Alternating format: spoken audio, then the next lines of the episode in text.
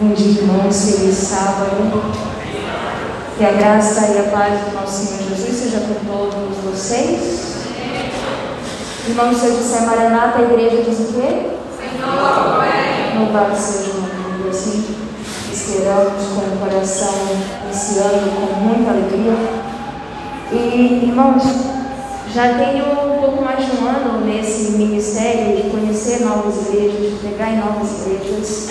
E eu tenho que dizer para vocês que o meu hábito é de pregar sermões de reavivamento e reforma. Eu acredito que essa seja a maior necessidade da igreja hoje, no tempo do fim.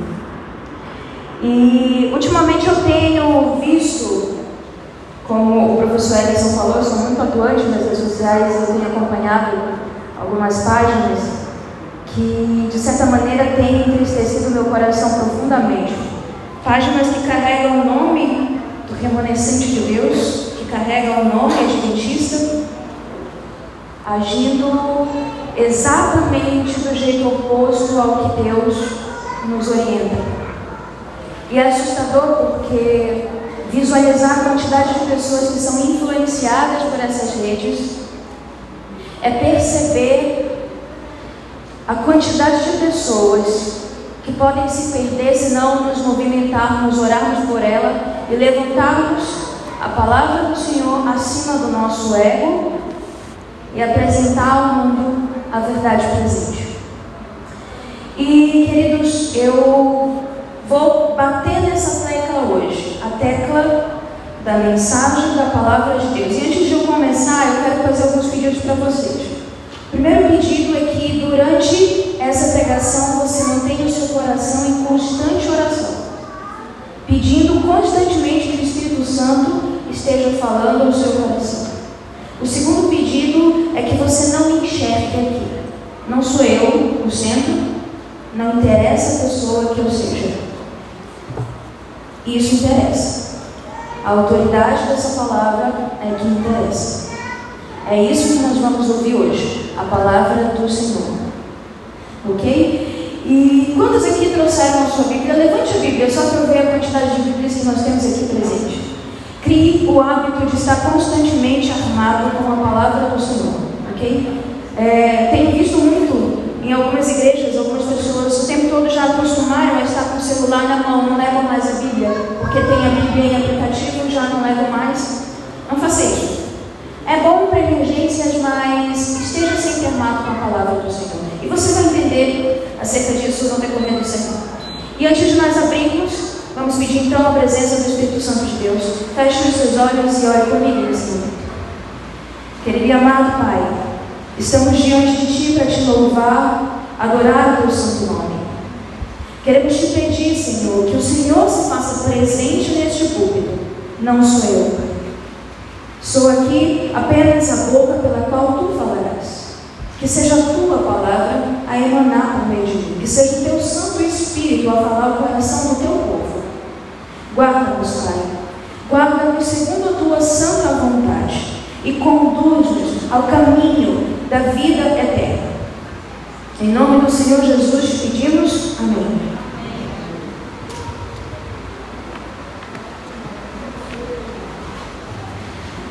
Irmãos, abra sua Bíblia no livro de 1 Reis, capítulo 17. Vamos ler aqui o versículo 1 do capítulo 17. Aqueles que acharam podem dizer amém. amém. Vamos então.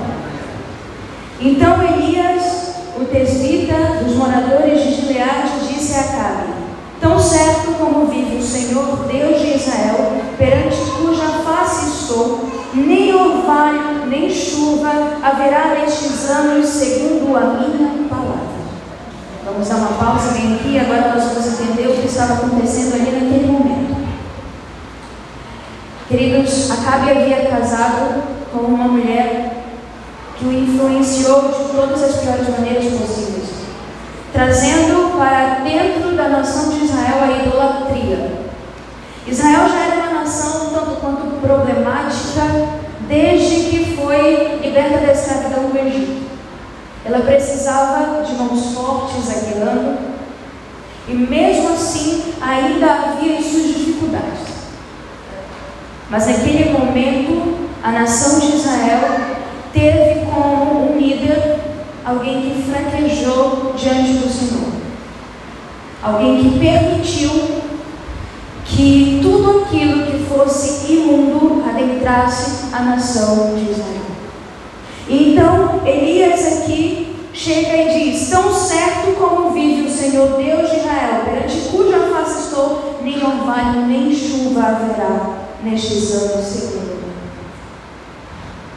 Normalmente, queridos, quando se trata de eventos naturais, na palavra do Senhor a gente pode fazer ali uma assimilação com a condição espiritual da igreja. Nesse momento, a nação de Israel entra em um período de seca. E hoje, nós, a Israel espiritual, estamos em um período de seca.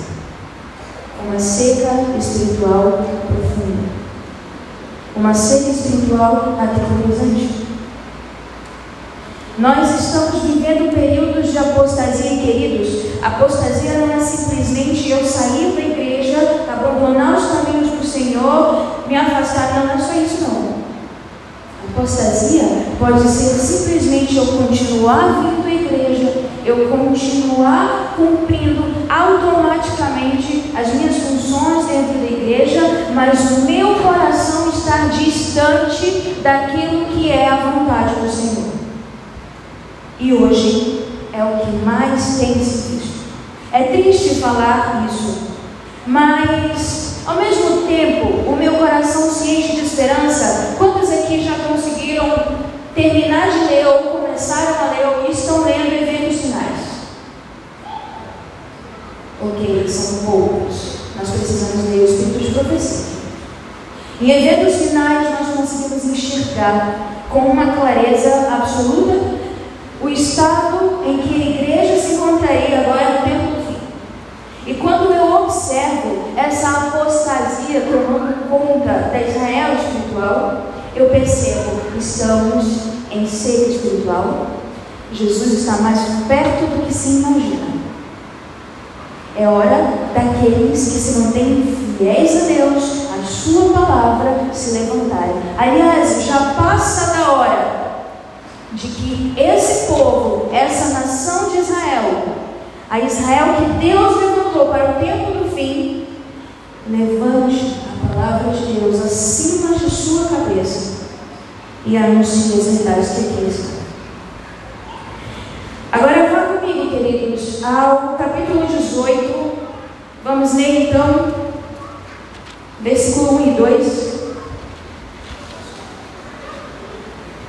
Muito tempo depois, veio a palavra do Senhor a Elias no terceiro ano, dizendo: Vai, apresenta-te a Acabe, porque darei chuva sobre a terra. Queridos, atentem para uma informação importante. Imagine você ir ao médico você vai fazer alguns exames de rotina e o seu médico detecta ali que você tem um câncer. Mas aí o seu médico pensa assim: ah, essa notícia é muito ruim e vai trazer ao meu paciente dor, angústia, medo. Não, eu não vou contar para ele que ele está com câncer. Não vou. É muito ruim, vai fazer eu sofrer. Não quero ser portador dessa notícia. Isso faz sentido? Não faz sentido. O médico tem a obrigação de te contar a verdade, por mais difícil que seja, por mais dolorosa que seja, para que você possa então tomar atitude para um caminho de cura. No capítulo 17, Elias é esse médico, o portador dessa verdade tão dura, essa verdade assustadora, dolorosa, mas aquilo era necessário. Nós temos, queridos, dentro da nossa igreja, dois tipos de pessoas: as pessoas que anunciam as pessoas que recebem e estão passando por esse período de seca. E aqueles que anunciam têm diante do Senhor uma responsabilidade muito grande. Aqueles que anunciam, que vêm diante do altar do Senhor, esse lugar aqui não é do pregador, esse lugar pertence ao Senhor, é o Senhor que deve estar aqui, o Senhor é o centro.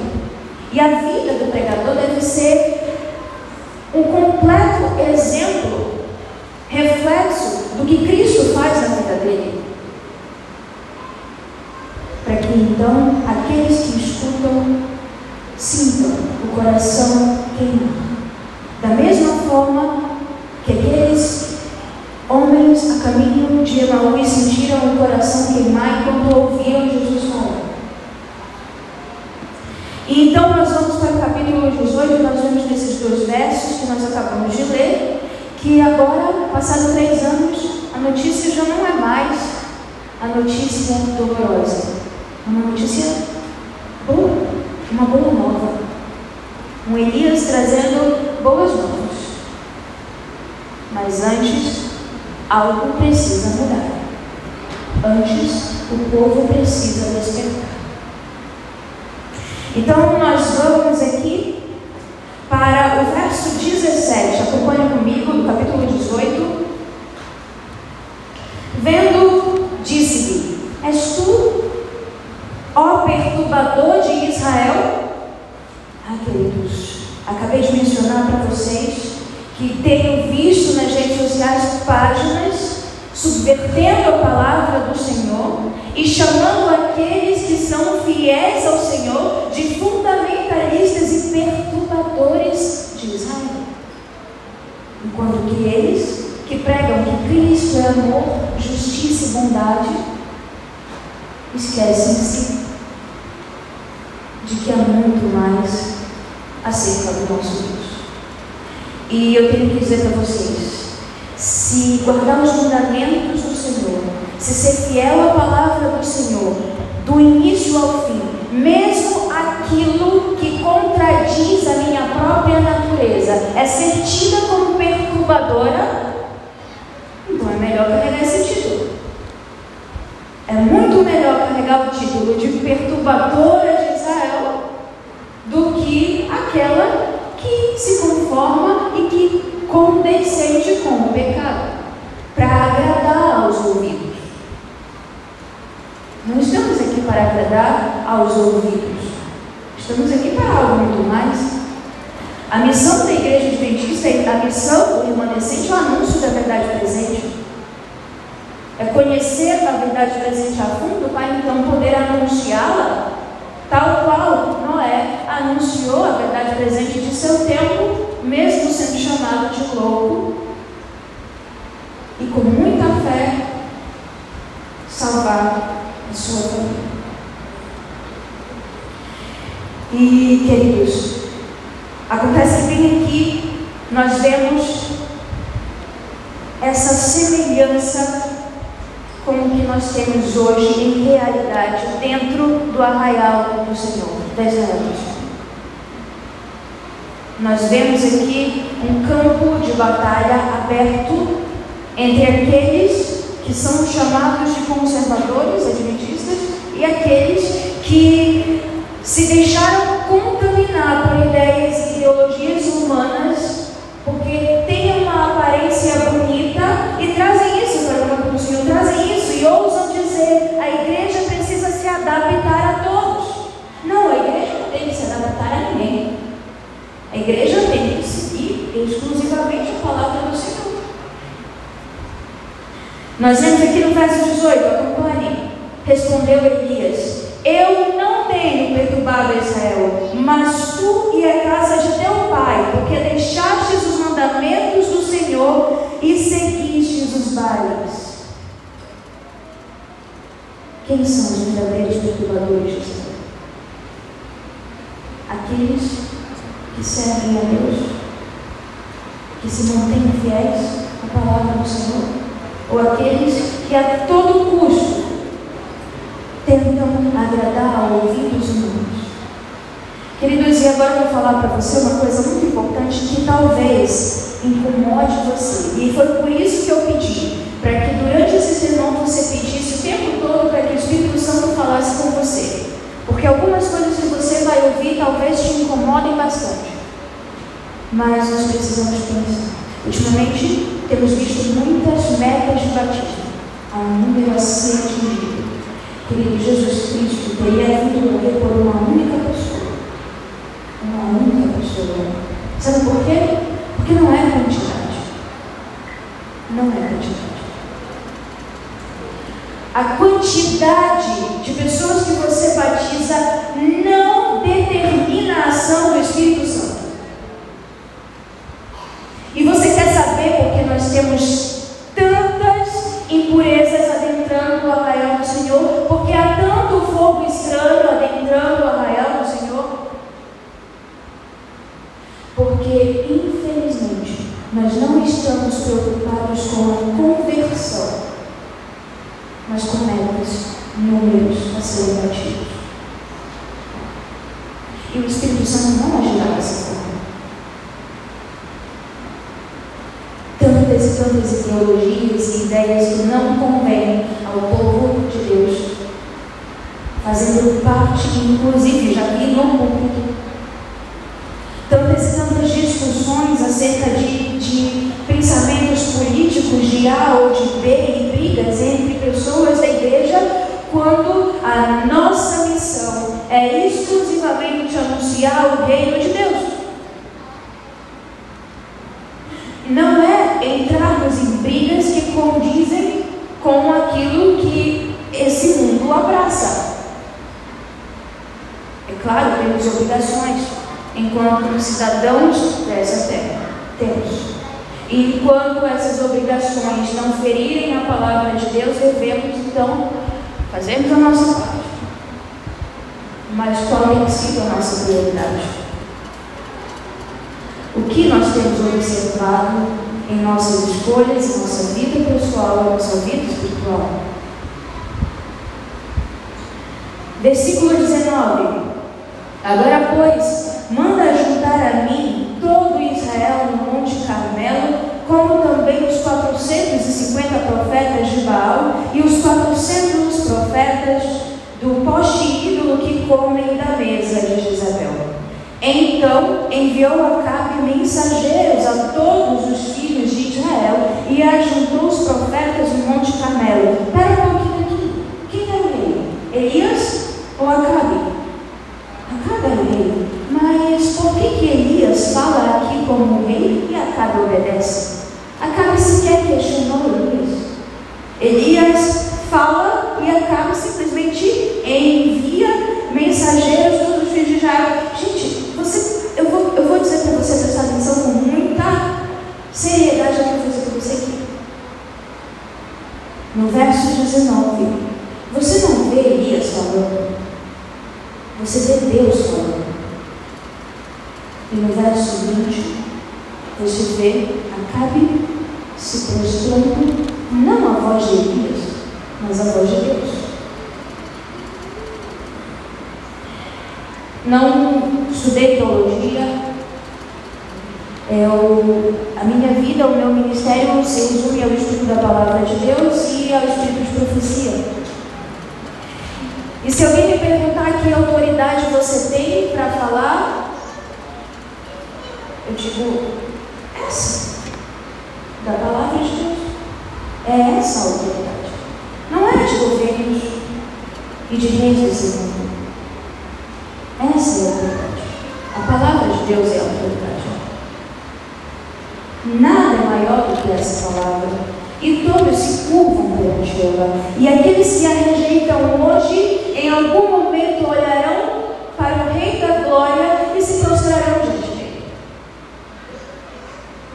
Porque Ele é a autoridade. Nós temos um hábito que deve ser tirado de dentro da igreja com tremenda urgência que é achar que a igreja é o campo de estratégias de marketing que surge na nossa cabeça. Nós temos as metas de batismo e nós temos que pensar em estratégias para atrair pessoas e nós vamos então criando ideias e vamos pensando, ah, as músicas têm que ser mais alegres e mais agitadas, porque então vai atrair jovens. Nós temos então que, ah, que tal trazer um pouco de teatro para dentro da igreja? Nós vamos apresentar a palavra de Deus por meio disso, afinal de contas. Não. Se você tão somente tiver a palavra de Deus e a ela for fiel, isso te concederá autoridade suficiente para que o Espírito Santo haja por meio de você. Você me diz? Amém. amém. Não precisa, queridos. Não precisa se revirar no avesso.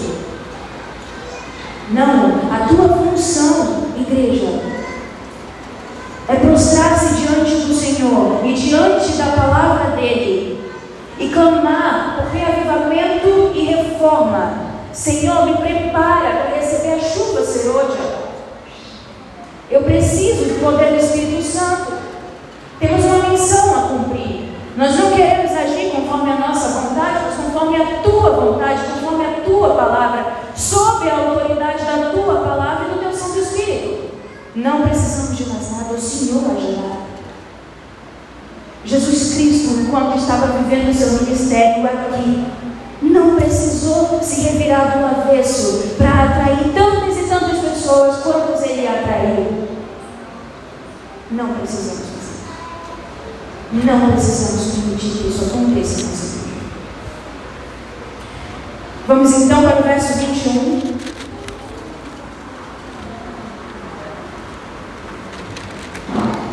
Então Elias chegou a todo o povo e disse: Até quando cocheareis entre dois pensamentos? Se o Senhor é Deus, seguiu. Se é Baal, seguiu. Porém, o povo nada me respondeu. Oh, queridos, nada entristece mais o coração do nosso Senhor do que a nossa falta de posicionamento. É muito melhor que você se posicione completamente ao lado de Baal do que ficar ali, no meio termo, em silêncio. Decida-se. Queridos, a nação de Israel inteira estava ali naquele momento. A nação de Israel inteira ouviu Elias falar. E o povo nada respondeu. Ninguém. Igreja, até quando cocheamos entre dois senhores? Queridos, é chegada a hora, e já é passada a hora de que nós despertemos. É necessário que nós olhemos para o céu e pensemos: Senhor, eu me posiciono ao teu lado, eu sou parte do teu exército, transforma-me segundo a tua vontade, Pai, e tira de mim todo e qualquer aspecto que me faça semelhante a este mundo, porque eu estou aqui, mas eu não sou daqui. Os gostos que nós temos, vemos, ouvimos, falamos. Será que quando nós sentamos ali para passar o tempo em nossa hora de entretenimento, assistindo alguma coisa, nós contamos com a presença dos anjos do Senhor? Ou estamos fazendo algo que faz com que esses anjos se retirem do nosso lado? Nós não podemos mais puxar entre dois senhores. Nós não temos mais tempo para isso. Vocês já ouviram falar do professor Walter Leite? Quem aqui já ouviu falar do professor Walter Leite? Ok. Queridos, o professor Walter Leite, ele era ateu, evolucionista, hoje ele é adventista do sétimo dia, criacionista, dá aula acerca mas estou mencionando para vocês porque ele fala muito acerca, ele faz muitas análises dos discursos dos líderes das nações atuais, é, um comparativo com as notícias que Vaticano tem lançado, e ele vai fazendo tudo isso comparando com as profecias. E eu acompanho o professor Walter Vejo, e todas as vezes que ele faz essas análises documentos de, da Igreja de Roma e tudo isso, os eventos, eu penso, é, a igreja precisa saber disso. A igreja precisa se attentar. Porque temos nos concentrado naquilo que temos nessa vida. Temos nos concentrado em nossas responsabilidades aqui. Em nosso emprego, temos nos concentrado no que vamos comer hoje à tarde, o que vamos jantar, uh, nas contas que temos para pagar, temos nos concentrado em tudo isso. Mas esquecemos que estamos aqui de passagem que não somos que precisamos acordar, que precisamos então ficar os pés. Uma das coisas que eu mais admiro nessa igreja, que diferencia, que a diferencia dentre tantas outras coisas, de muitas outras denominações protestantes, é que essa igreja, ela não é simplesmente adventista na hora do culto. De modo geral, digamos assim. Conheço muitos amigos, tenho muitos amigos de outras denominações e eles separam as suas vidas em partes. Essa é a minha vida familiar, essa é a minha vida profissional, essa é a minha vida religiosa. Nós não. Nós somos adventistas em nossa profissão, somos adventistas em nossa família, somos adventistas em nosso, nosso relacionamento, porque Deus é a nossa prioridade. Ou assim deveria ser. Enquanto os outros simplesmente separam e conseguem viver a vida fora da igreja como se Deus não fizesse parte, nós não somos assim. Mesmo em nosso comer e beber, nós nos preocupamos se estamos fazendo a vontade de Deus. Até porque Ele quer comais, quer bebais, fazer tudo para a glória de Deus. Essa é a teoria. Mas será que nós não estamos ficando semelhantes a estes que tanto se, se é, identificam com a Babilônia? Será que não temos nos perdido em nossos conceitos?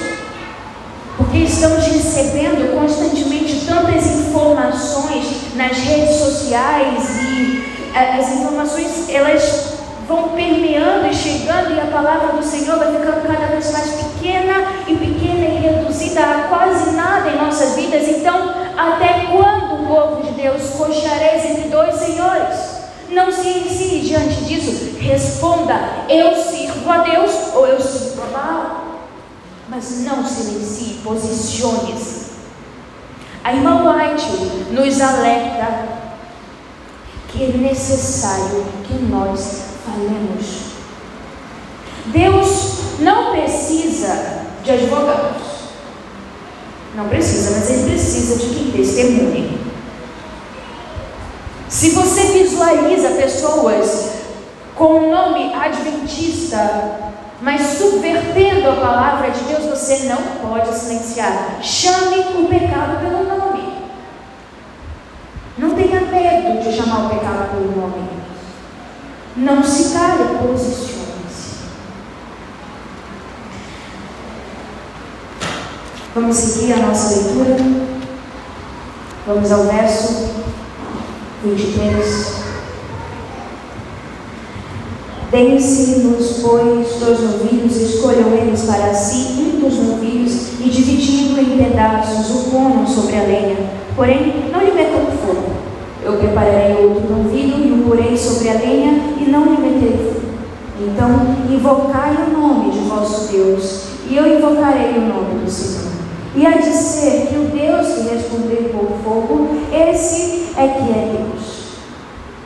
E todo o povo respondeu e disse: É boa esta palavra. Essa era a hora. Essa era a chance dos profetas de Baal provarem que Baal. Agora você observa que nós temos ali 450 profetas de Baal contra um profeta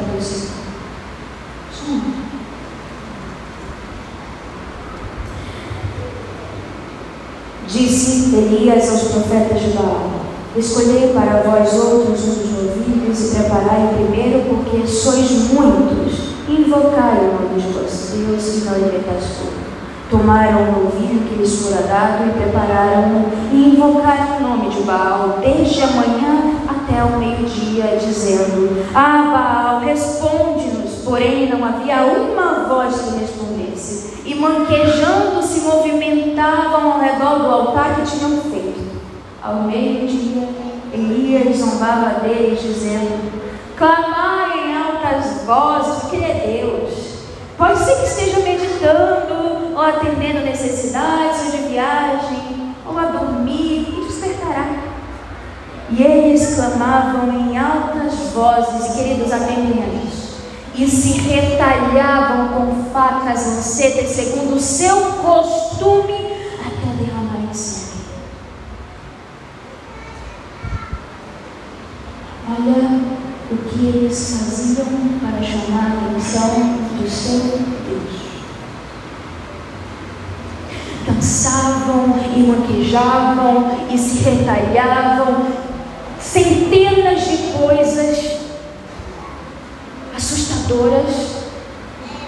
Eu imagino Elias assistindo aquela cena horrorizado e pensando onde está a razão desse povo que agem como loucos, insanos, completamente insanos. Passava o meio-dia, profetizaram eles até que a oferta de manjares se oferecesse, porém não houve voz de resposta nem atenção Então Elias disse a todo o povo: Chegai-vos a mim. E todo o povo se chegou a ele. Elias restaurou o altar do Senhor que estava em ruínas. Atente isso. Elias inventou alguma coisa nova? O que ele fez? Ele restaurou o que parecia velho. Por tantas tantas vezes nós dizemos: ah, Isso aqui está desatualizado. Isso aqui não serve mais. Não cabe mais no contexto. Não serve. As pessoas não vão perder a sua atenção. Os jovens escutar e meditar nos hinos em que Cristo é o centro? Não. Não tá. Mas ver que pensando. Estava a igreja dentro do arraial do Senhor, no altar do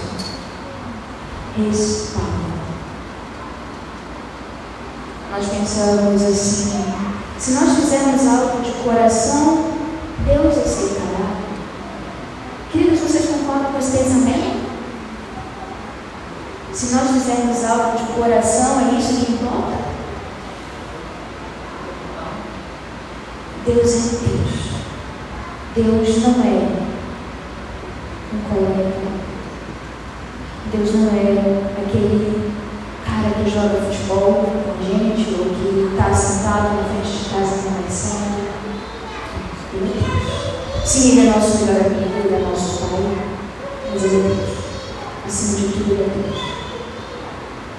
E ele já deixou estipulado tudo como deveria ser. E o ser humano não tem que criar coisas invencionices de coração.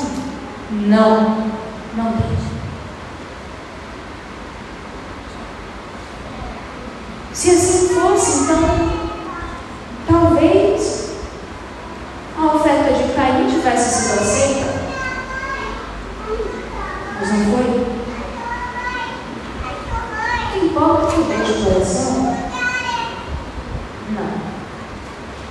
O que importa é a sua sincera obediência ao que Deus determina. E quando Deus diz que Ele sonda os nossos corações, Ele está falando da sinceridade com a qual nós o servimos. E não a sinceridade com a qual nós damos alguma coisa segundo a nossa própria vontade. Não é assim. restaura igreja, o altar do Senhor que está em ruínas, meio de nós. Tomou doze pedras, segundo o número das tribos dos filhos de Jacó, a qual vier a palavra do Senhor, dizendo: Israel será o teu nome. Com aquelas pedras edificou o altar em nome do Senhor. Depois fez um rego em redor do altar tão grande como para semear duas medidas de semente. Então armou a lenha, dividiu no em pedaços, fogo sobre a lenha, e disse: Enchei de água quatro câmaras, derramai sobre o holocausto e sobre a lenha. Disse a mulher: Fazei-o segunda vez e o fizeram. Disse mais: Fazei a terceira vez e o fizeram terceira vez. De maneira que a água corria ao redor do altar, ele encheu também de água no devido tempo, para se apresentar a oferta de manjares, aproximou-se o profeta Elias e disse: Ó Senhor, Deus de Abraão, de Isaac e de Israel, fique hoje sabido que tu és Deus em Israel e que eu sou teu servo e que segundo a tua palavra fiz todas essas coisas. Responde-me, Senhor Responde para que este povo saiba que tu, Senhor, és Deus que a ti fizeste retroceder Então caiu fogo do Senhor e consumiu o holocausto e a lenha e as pedras e a terra e ainda lambeu a água que estava no o que vendo todo o povo caiu de rosto em terra e disse: O Senhor é Deus, o Senhor é Deus. O Senhor é Deus. Queridos, nós somos apenas servos desse Deus. Não temos autoridade vinda de nós mesmos para fazermos no arraial do Senhor que permitimos.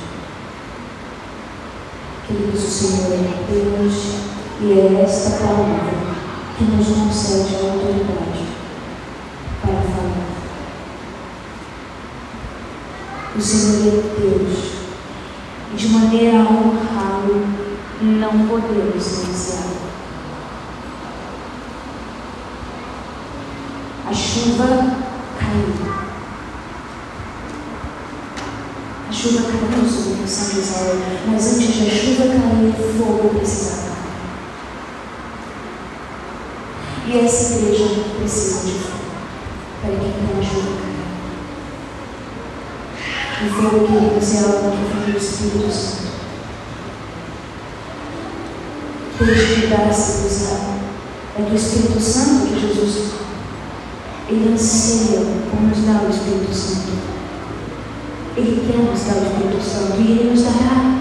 Essa é uma, uma oração que faremos que jamais ouviremos um não. Se pedirmos a Deus de coração aberto, Senhor, concede-me o teu Santo Espírito, Ele prontamente nos dará o seu Santo Espírito e grandes coisas faremos em nome do Senhor de Israel.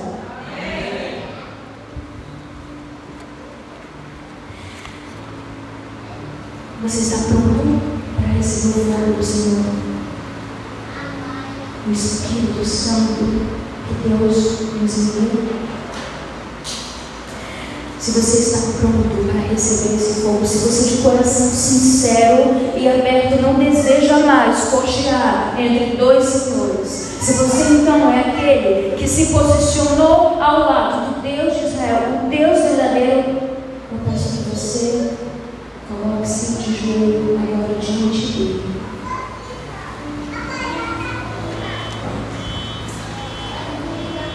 O Senhor Deus vai descer céu para reavivar a sua vida espiritual. Nesses primeiros segundos eu peço que você faça a sua oração sozinho, de coração aberto ao Senhor, e em seguida eu orarei por você.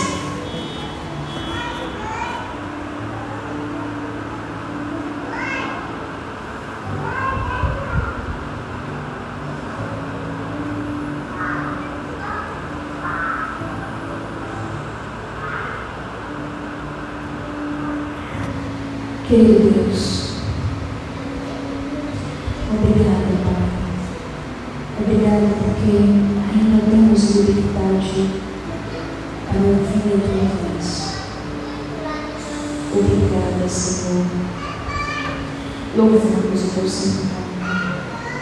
Louvamos porque tu és Deus, o único Deus da terra. Estamos aqui diante de ti, prostrados diante do teu altar, para clamar que o Senhor tenha fogo do céu sobre nossas vidas. Que o Senhor nos conceda o teu Santo Espírito para nos transformar. Tenhamos coragem de erguer a tua santa palavra acima do nosso próprio ego. Que nós diminuamos mais e mais, para que o Senhor cresça. Que nós morramos para que Cristo viva por meio de nós. Prepara-nos, Pai, para receber o reino e prepara-nos, Pai, para estar por vir. Para a última batalha, que logo, logo enfrentaremos. Ajuda-nos, Pai, a abrirmos o coração e a mente para a Tua palavra e nos amarmos, Pai, com ela e com o Espírito de profecia e que saibamos, diante do mundo, darmos razão de nossa fé. Que jamais voltemos a cochear entre dois senhores, porque nós estamos aqui diante de Ti, entregues a Ti, com o coração aberto, prontos para receber o Teu Santo Espírito. Faz, Pai, descer fogo do céu sobre a Tua igreja, restaura a vida espiritual de cada um que aqui, de coração sincero, se entrega a Ti. Dá-nos o privilégio de permanecer todos os dias diante da Tua face até a eternidade. Em nome do Senhor Jesus. Amém. Queridos, gostaria que nós cantássemos então o hino 300 e, perdão, 344 com cristãos avante.